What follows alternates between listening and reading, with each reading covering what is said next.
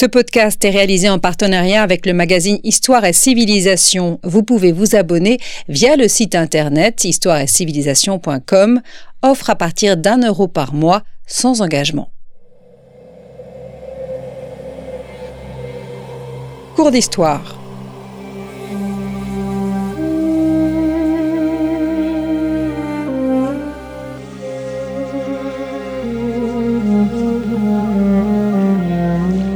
Retrouve Christophe Dickès. Chers auditeurs, bonjour, bonjour à toutes et à tous. Nous entamons aujourd'hui une nouvelle série de cours d'histoire, cours d'histoire que j'ai souhaité consacrer à la Mésopotamie trois émissions donc vont se succéder.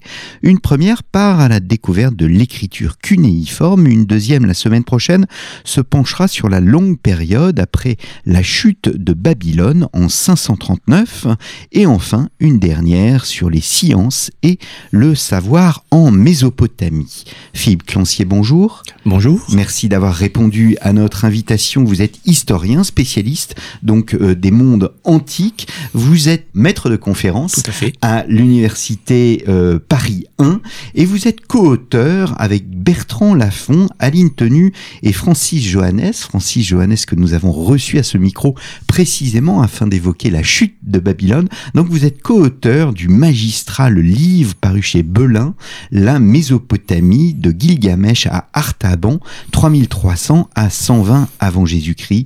Vous savez, chers auditeurs, il s'agit de cette collection magnifique des mondes anciens euh, dirigé par Joël euh, Cornette et vous avez précisément traité dans cet ouvrage la fin de la période mésopotamienne. Alors, je me plonge dans le sujet sur les tablettes cunéiformes. Quand apparaissent les tablettes cunéiformes Comment se présentent-elles physiquement et comment étaient-elles confectionnées? Alors les tablettes cunéiformes apparaissent euh, en même temps que, l'écriture euh, cuniforme qui est donc couchée sur, sur elle, à partir du euh, un petit peu après le milieu du quatrième millénaire. Il y a un petit débat hein, sur euh, la, question de la chronologie. On est à peu près en 3400-3300. Il s'agit pour la majorité donc de ces tablettes d'objets en argile, crus le plus souvent, hein, parfois cuites, mais c'est plus rare, de la alors de la forme et de la taille peut-être d'un téléphone portable, si on peut faire une, comparaison, même s'il peut y avoir des objets beaucoup plus gros ou beaucoup plus petits. Et la particularité de la tablette cunéiforme, c'est donc d'être un objet en argile en trois dimensions, la différence de nos supports d'écriture habituels qui sont avec la page en deux dimensions. Donc ça veut dire qu'on écrivait sur la face, le revers, mais aussi sur les tranches. Donc hmm. on peut avoir des objets inscrits de tous les côtés. Euh, ces objets étaient façonnés euh, de différentes façons, parfois en un seul bloc d'argile euh, la plus pure possible pour éviter les inclusions et donc les défauts dans l'écriture à la fin. Ou bien vous pouviez avoir un cœur en argile avec une surface d'argile encore plus fine collé sur ce cœur et qui accueillait d'ailleurs euh, l'écriture elle-même. Alors ça peut être assez dramatique puisque cette surface peut parfois se détacher même si l'objet, lui, euh, reste dans sa forme initiale. Hmm. Alors quelles sont les langues utilisées par les tablettes cunéiformes Est-ce que le monde mésopotamien euh, enfin, n'utilise qu'une seule langue ou au contraire plusieurs dialectes? Alors effectivement, l'écriture cunéiforme est une écriture, ce n'est pas une langue, c'est toujours quelque chose d'important à dire aussi aux étudiants. Donc c'est une écriture qui peut noter plusieurs types de langues. Euh, la première langue euh, notée euh, est, le sumérien, qui est une langue isolée et qui est propre au départ au tout sud de l'Irak actuel, c'est-à-dire vraiment hein, pas très loin du golfe Persique. là, on est à la fin du quatrième millénaire, au début du troisième. Très rapidement, une deuxième langue est notée, qui est l'akkadien.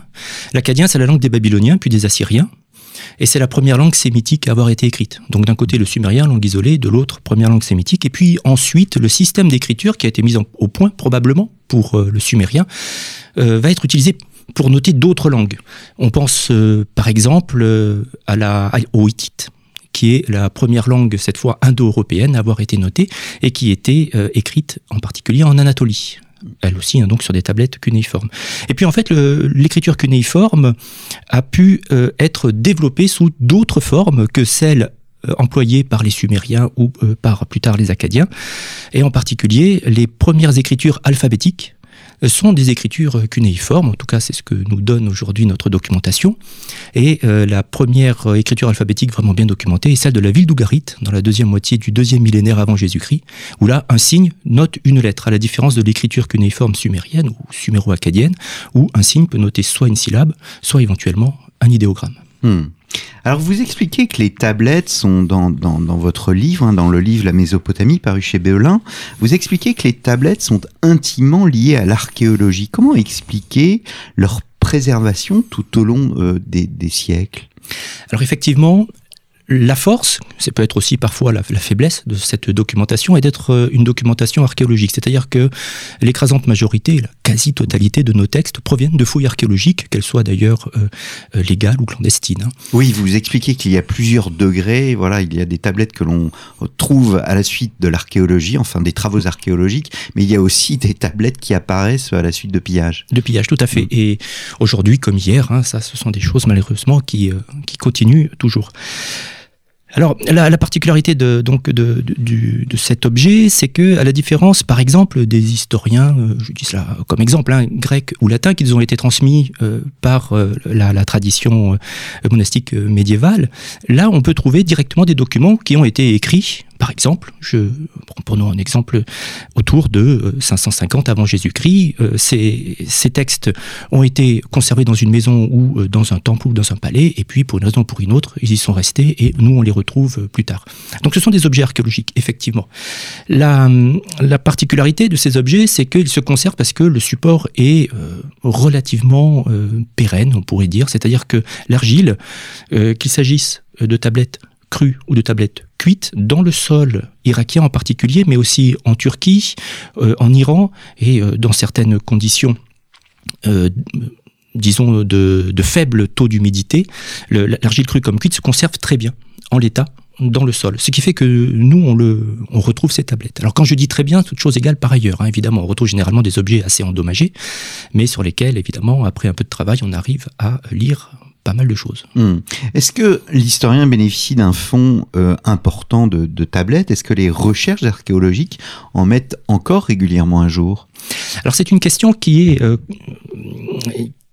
qui est un sujet de débat aussi euh, entre, entre nous, puisque on est à l'heure actuelle, et c'est assez étrange, hein, incapable de dire exactement de combien de tablettes nous disposons aujourd'hui, que ce soit dans les musées du Proche-Orient, dans les musées euh, occidentaux ou, euh, asiatiques. En fait, il y a des tablettes cunéiformes sur toute la planète dans tous les musées pratiquement. je viens de Villefranche-de-Rouergue, il y a une tablette cunéiforme à Villefranche-de-Rouergue. Vous voyez, donc en fait, on peut en trouver un peu partout. Et bien sûr, il y a de, grandes collections connues en Occident comme au Proche et au Moyen-Orient. Alors, le, le débat porte entre 750 000 et 1 million de euh, tablettes. Voilà. Entre Ce qui est absolument considérable. C'est considérable, tout à fait. Oui, c'est une masse euh, énorme. Et pour répondre à votre deuxième question, chaque année, on continue à trouver des tablettes et il n'y a aucune raison que ça s'arrête. Au contraire. Au contraire. Hmm. Est-ce que sait-on comment euh, elles étaient conservées, comment elles étaient stockées? Est-ce que la civilisation mésopotamienne possédait des archives et ou des bibliothèques comme nous l'entendons aujourd'hui? Alors, en tant qu'objet archéologique, justement, nous avons la chance parfois euh, de tomber sur, alors ce que l'on va appeler des archives ou des bibliothèques, on va expliquer ce que, ce que l'on entend par là, encore en place, donc in situ. Ou bien éventuellement euh, dans des euh, endroits où on a rejeté des textes dont, on ne voulait plus, mais aussi in situ. Ça, cela nous permet effectivement de, de, de distinguer deux grandes catégories de collections de tablettes, appelons cela comme ça des archives d'un côté et des bibliothèques de l'autre. Alors le, terme bibliothèque pose davantage de problèmes qu'archive. Une, archive, c'est euh, un, euh, un, groupe de tablettes qui se compose essentiellement de documents euh, juridiques du type contrat, par exemple, de documents économiques, administratifs, de lettres, etc. Donc en fait des documents qui sont produits quotidiennement pour la gestion d'une maison, d'un domaine, d'un État. On parle de texte de la pratique dans ces conditions. Euh, dans la deuxième moitié du deuxième millénaire, on voit apparaître une spécialisation euh, que l'on a tendance, nous, à appeler bibliothèque. Alors, avant la deuxième moitié du deuxième millénaire, très schématiquement, eh bien, les, textes de la pratique euh, étaient rarement seuls et on trouvait au milieu des textes littéraires et savants. sur lesquels nous reviendrons plus tard, j'imagine. Oui. et puis, dans un deuxième temps, on voit se développer en fait des, des collections de tablettes spécialisées dans la conservation des tablettes littéraires et savantes. Et c'est ce que nous nous appelons des bibliothèques. En fait, il ne faut pas imaginer la bibliothèque du Congrès, hein, pas du tout. Il s'agit de généralement euh, d'une pièce dans laquelle on, stocke des textes littéraires et savants. Et ce sont des lieux euh, où donc euh, on, on stocke, on utilise et on transmet euh, la culture euh, suméro-acadienne ou la culture savante de l'époque. Mhm. Vous êtes bien à l'écoute de Storia Voce et je reçois Philippe Clancier, co-auteur de La Somme, consacrée à la Mésopotamie chez Belin. Nous vous rappelons que ce podcast vous est offert par la rédaction d'Histoire et Civilisation avec le soutien de l'association Storia Voce. Vous pouvez toujours d'ailleurs soutenir notre association. Euh, rendez-vous dans la rubrique Soutenez Storia Voce à partir de notre site internet et comme il est d'usage, si vous faites un don à Storia Voce, eh bien vous pouvez recevoir un livre de votre choix ou bien même un abonnement à Histoire et Civilisation. Sait-on, euh, Philippe Clancier, quelle est euh, la plus grande bibliothèque, entre guillemets, de l'ère mésopotamienne?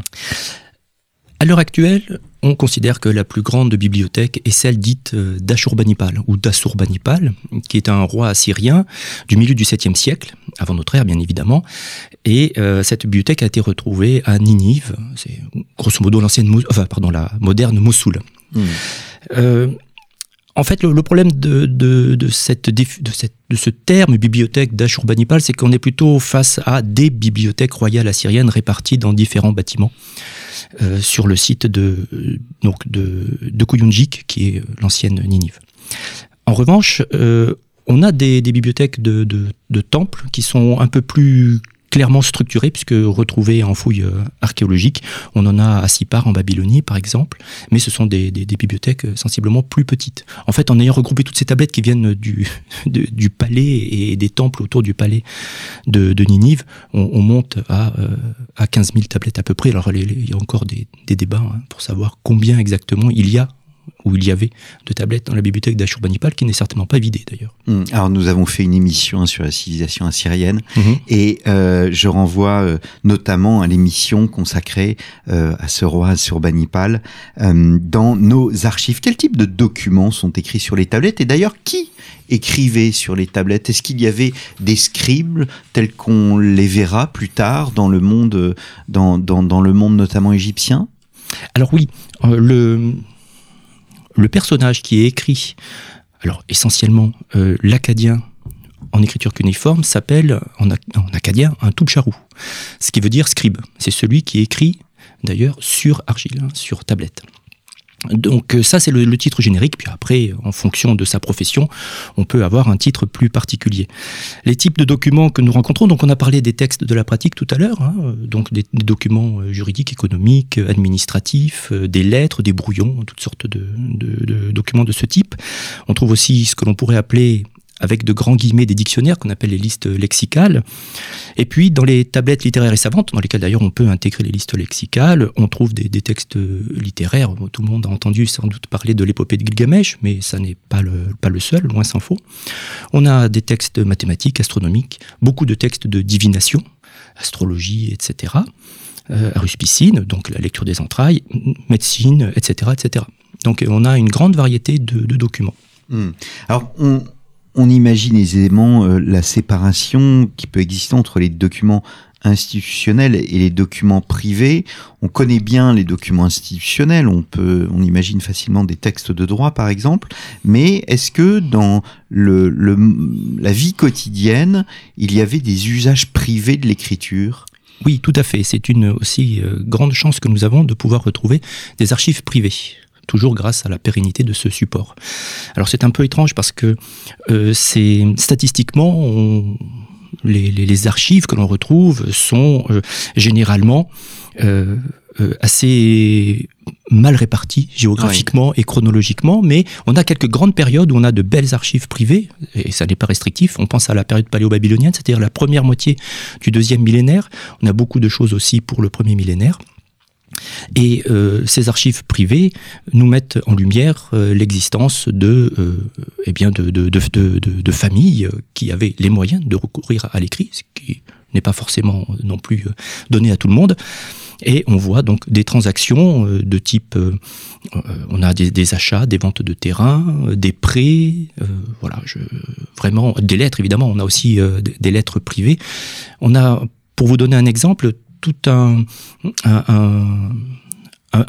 pan de la civilisation assyrienne, pour sa partie ancienne, la civilisation paléo-assyrienne, nous est connu par, entre autres, la correspondance qui euh, existait entre les marchands assyriens installés à Kanesh, c'est-à-dire en Anatolie actuelle, en Turquie, et euh, euh, les membres de leur famille restés à Achour. Cette correspondance qui, qui fait plusieurs, enfin, qui dépasse à l'heure actuelle les, les, 20 000 tablettes, met en lumière justement ces relations familiales, qui sont des relations euh, économiques, mais aussi sentimentales, euh, les relations entre euh, un homme et, et, son épouse qu'il a laissé derrière lui, ce genre de choses. Hmm, très intéressant. Est-ce que le, il existe, à l'opposé, hein, comme pour la Grèce archaïque ou bien même la Grèce classique, des grands textes littéraires, des grands auteurs qui, qui se distinguent?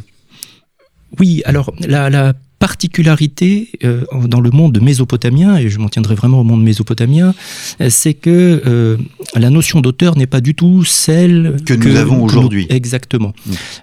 Il n'y a pas de droit d'auteur. Alors il n'y a pas de droit d'auteur, et si l'on prend, prenons l'exemple de l'épopée de Gilgamesh, par exemple, qui est l'un des grands, grands textes qui, qui aujourd'hui est souvent assez connu du, grand public aussi.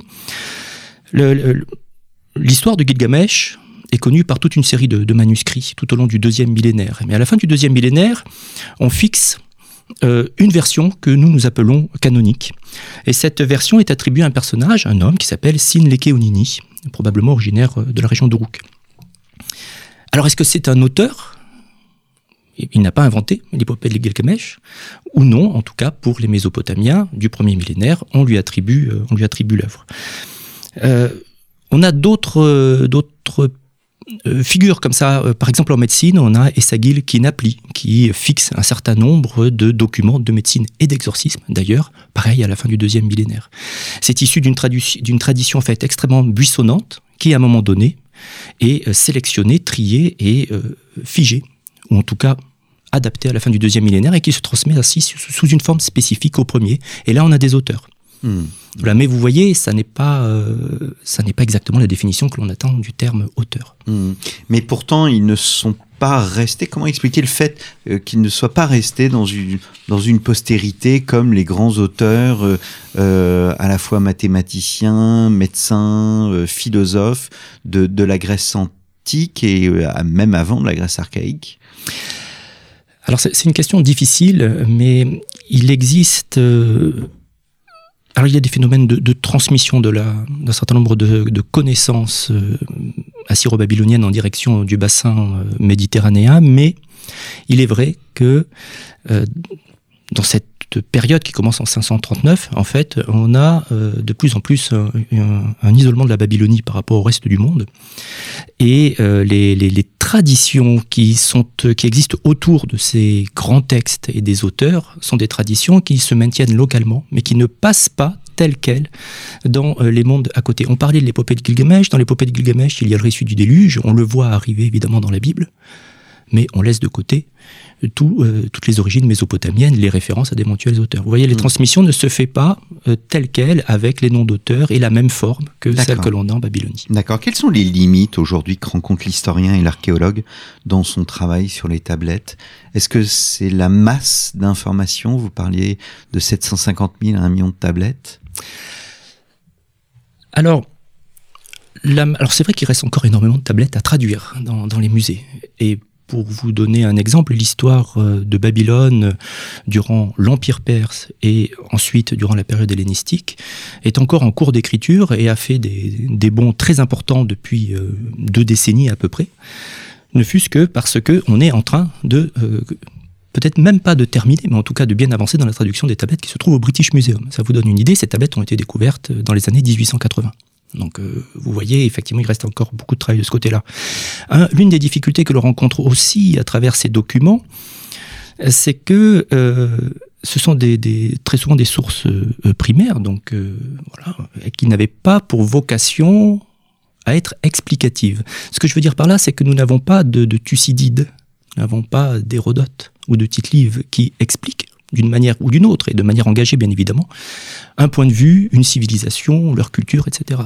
Nous, on a euh, des, renseignements qui sont souvent plus froids ou qui demandent plus d'interprétation de notre part et on a de grandes difficultés parfois à entrer dans, euh, dans les logiques anciennes. Une dernière question en, quelques secondes. Quand disparaissent les tablettes cunéiformes? Eh bien, bien plus tardivement qu'on le pense généralement. Euh, mes étudiants toujours me disent ah, mais le, cunéiforme c'est vieux. C'est vieux, d'accord. Mais la dernière tablette datée est de 75 après Jésus-Christ. il est très probable pratiquement certain qu'on continue encore à en écrire quelques-unes non datées au cours du deuxième siècle après Jésus-Christ. Et euh, pour euh, certains de mes collègues, ce sont en fait les Sassanides qui mettent fin à la tradition, euh, peut-être involontairement, à la tradition cunéiforme.